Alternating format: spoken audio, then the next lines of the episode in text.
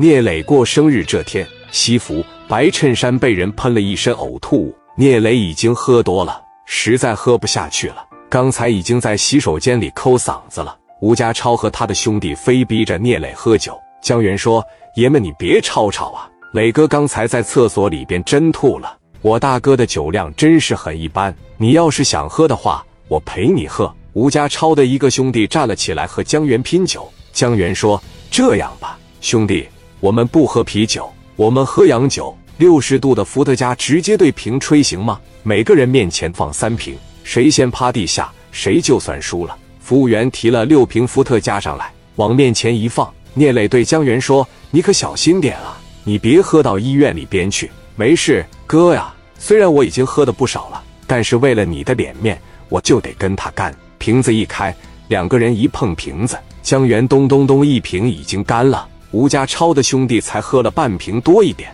紧接着第二瓶一开，江源的第二瓶又干下去了。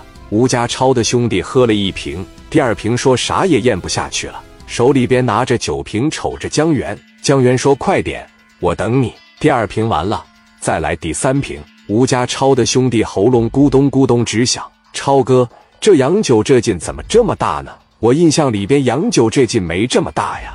吴家超说：“你别给我丢人啊，人家兄弟喝，你让我咋说？再说你已经开始喝了，我真咽不下去了，咽不下去，你接活干啥呀？你答应干啥呀？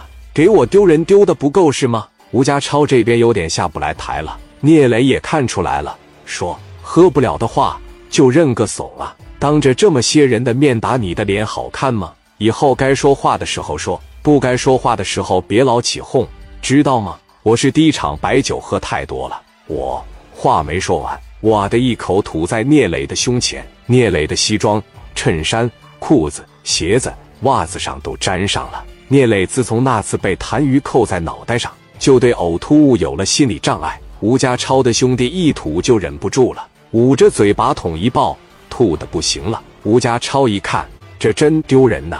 来到聂磊的跟前。实在不好意思啊，我这兄弟们真不争气，喝不了酒还吐你一身。聂磊把小外套一脱，没事，叫这哥们给我道歉。什么？吴家超一时没相信自己的耳朵，让这个哥们给我道歉。聂磊说：“刚才弄我的那两句话，我挺不得劲，这啪啪的吐了我一身，不该给我道歉吗？”